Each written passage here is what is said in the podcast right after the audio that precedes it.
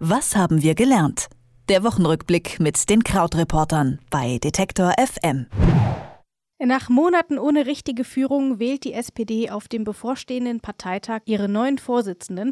Für alle wohl ziemlich überraschend haben Saskia Esken und Norbert Walter Borjans das Rennen gemacht und haben Olaf Scholz und äh, Clara Geiwitz aus dem Rennen gekickt. Aber ist damit jetzt alles in trockenen Tüchern? Darüber werden wir sprechen.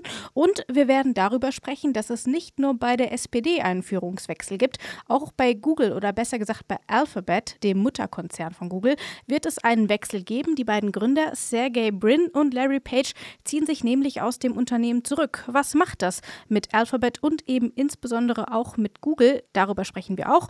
Und wir sprechen über das Thema, dass sich zwischen Deutschland und Russland ein Konflikt ent brennt, äh, der wirkt, als wäre aus der Feder eines Agentenkrimi-Autors entstanden. Das sind die Geschichten der Woche und wir fragen mal, wie sie sich auf das Geschehen auswirken, ähm, das wir in den letzten Tagen gesehen haben. Und natürlich wie immer mit dabei Christian Fahrenbach. Du bist gerade in Mexiko und verweilst, ich hoffe, am Strand. Ich war zwei Tage am Strand, bin jetzt aber in Merida zu einer Konferenz, äh, bei der es um die äh, Sustainable Development Goals geht, also um die Nachhaltigkeitsziele von der UN.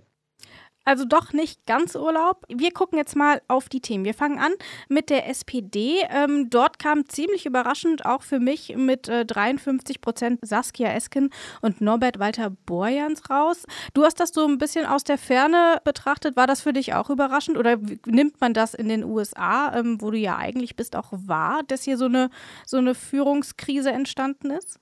Also ich habe das eigentlich über Freunde oder über auch so die New York Times und so fast gar nicht wahrgenommen. Ähm, tatsächlich selbst so bei Freunden, die sehr involviert sind, was jetzt die Rolle der AfD angeht oder die CDU angeht und so und äh, Kram-Karrenbauer und Angela Merkel und so, war das nicht so ein Thema.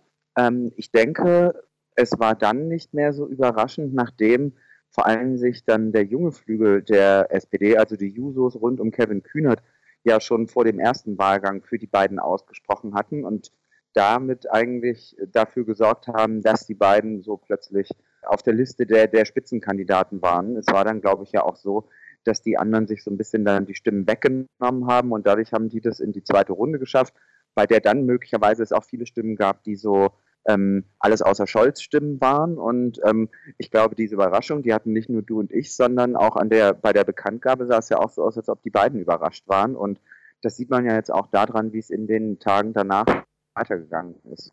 Du hast eben schon Kevin Kühnert ins Spiel gebracht, der ja nun auch ähm, wohl als Vize kandidieren will. Ähm, was besteht denn da jetzt noch, was kommt denn da jetzt alles noch? Ähm, der Parteitag geht jetzt am Freitag los. Ähm, müssen wir da jetzt noch mit großen Überraschungen rechnen?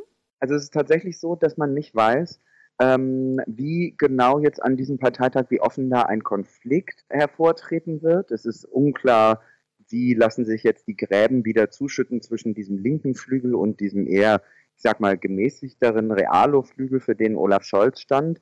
Es ist eben unklar, wie geht es mit der großen Koalition weiter, wie möchte man das diskutieren, wird es da jetzt nochmal ein richtiges Votum auf dem Parteitag geben, das das nochmal komplett in Frage stellt. Und äh, Kevin Kühnert eben jetzt dann bei der Wahl zum Vize da ist eben auch die Frage, es wäre dann das erste Mal, dass ein Juso im äh, Partei-Vizevorstand steht. Ähm, insgesamt sieht es ja so aus, als könne er seine Macht festigen.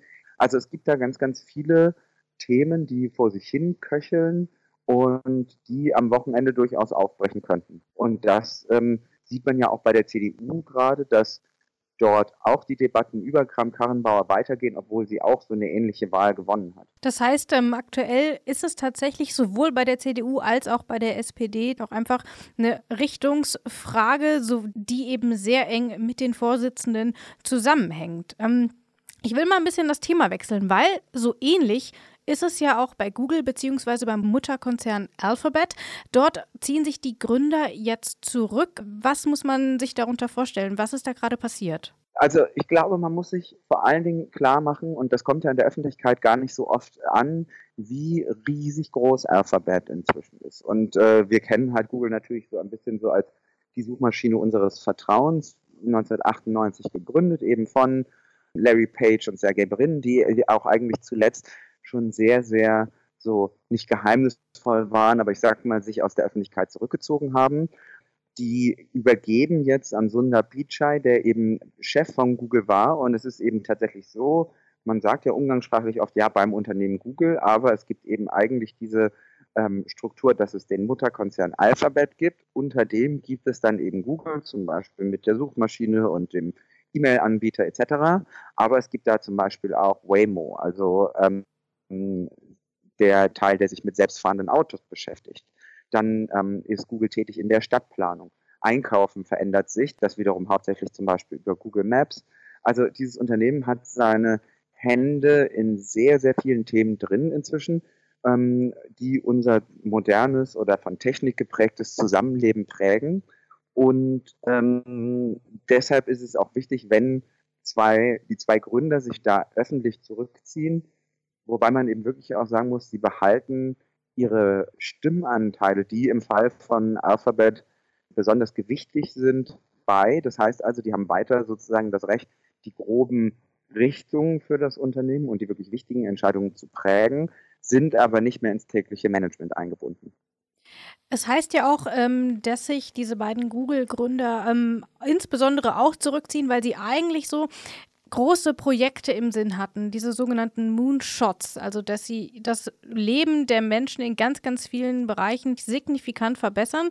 Das klappt noch nicht so richtig. Es gibt zwar viele kleine Projekte wie das autonome Fahren und auch im medizinischen Bereich, wo die ähm, gut dabei sind, aber diese Moonshots gibt es eben noch nicht. Glaubst du, dass hinter dieser Theorie was dahinter steckt, dass man sich deswegen eben zurückzieht und mal eine neue Generation ranlässt vielleicht auch? Es ist auf jeden Fall Teil von der Firmenkultur bei ähm bei Google solche Projekte auszuprobieren und sie dann auch sehr schnell wieder fallen zu lassen. Also zum Beispiel ist ja Google Glass, also diese Brille, die mal wichtig war, hat es ja nicht so in die breite Bevölkerung geschafft, aber wird für bestimmte Spezialanwendungen benutzt, beispielsweise in der Medizin. Ähm, dann gab es ja mal diese Oberfläche Google Wave, die den Nachrichtenaustausch von Teams verändern sollte, ähm, was dann fallen gelassen wurde. Ähm, und da, es gibt insgesamt eben eine Unternehmenskultur, die schnell Sachen ausprobiert und sie dann fallen lässt. Und ähm, auch die beiden Gründer sind ja in solche Projekte eingebunden, also zum Beispiel in so ein Flugtaxi-Projekt, glaube ich, im Fall von Larry Page. Ich glaube ehrlich gesagt nicht, dass man sich ähm, das so erklären kann, ah, das ist jetzt alles schiefgegangen und jetzt soll da jemand Solides hinkommen, sondern ähm, das ist einfach Teil der Firmenkultur, dass es da dauernd diese kleinen Projekte gibt. Dann gucken wir doch nochmal von den USA, von Google zurück nach Deutschland. Ähm, hier eskaliert nämlich gerade ja fast schon ein Konflikt zwischen Deutschland und Russland und ähm, Grund dafür ist unter anderem ein Mord, der dort im Zentrum steht. Das klingt alles, wie gesagt, sehr Agentenkrimi-mäßig. Was kannst du uns dazu sagen? Ja, vielleicht ist es am sinnvollsten, wenn wir das mal chronologisch ähm, aufrollen ja, bitte. Ähm, und anschauen, wo wir heute hingekommen sind. Also, am 23. August wurde in Berlin im kleinen Tiergarten ein Mann erschossen, Selim Khan Kangoshvili heißt er, ähm, eigentlich Tschetschene, aber mit georgischer Staatsangehörigkeit. Wurde dann relativ schnell der Täter gefunden, 49 Jahre alt, aber ist jemand, der seitdem schweigt. Und Deutschland bemüht sich eben darum, dass Moskau, also eben Russland, bei der Aufklärung dieses Mordes hilft. Die ähm, deutsche Bundesanwaltschaft, die jetzt die Ermittlungen übernommen hat, die hat den Verdacht, dass dieser Mord im Auftrag von Russland auf deutschem Boden, also eben in Berlin passiert ist, oder möglicherweise von der autonomen äh, russischen Republik Tschetschenien. Moskau bestreitet das aber. Ja, es gebe dafür eben keine Beweise und das sei alles äh, an den Haaren herbeigezogen. So, und weil man in Berlin eben so ähm, verärgert ist über diese fehlende Unterstützung, hat Deutschland äh, jetzt zwei Diplomaten ausgewiesen aus der russischen Botschaft, bei denen es sich auch wieder nach Medieninformationen um zwei Mitarbeiter des Militärgeheimdienstes GRU handelt. Und das ist quasi so wie ein erster Warnschuss dafür, dass es Deutschland sozusagen ernst meint mit der Aufarbeitung dieses Mordes. Und jetzt hat Russland angekündigt, ähm, dass man das vergelten wolle, denn das sei ja quasi alles sozusagen lächerlich. Man werde sich ähnliche Schritte überlegen. Nun, das ist schon eine sehr zugespitzte Situation. Äh, dass Diplomaten ausgewiesen werden, ist nun auch nicht alltäglich. Was kann man denn da jetzt noch irgendwie von erwarten? Hat man da irgendwie schon eine Einsicht, äh, wie Russland tatsächlich reagieren wird?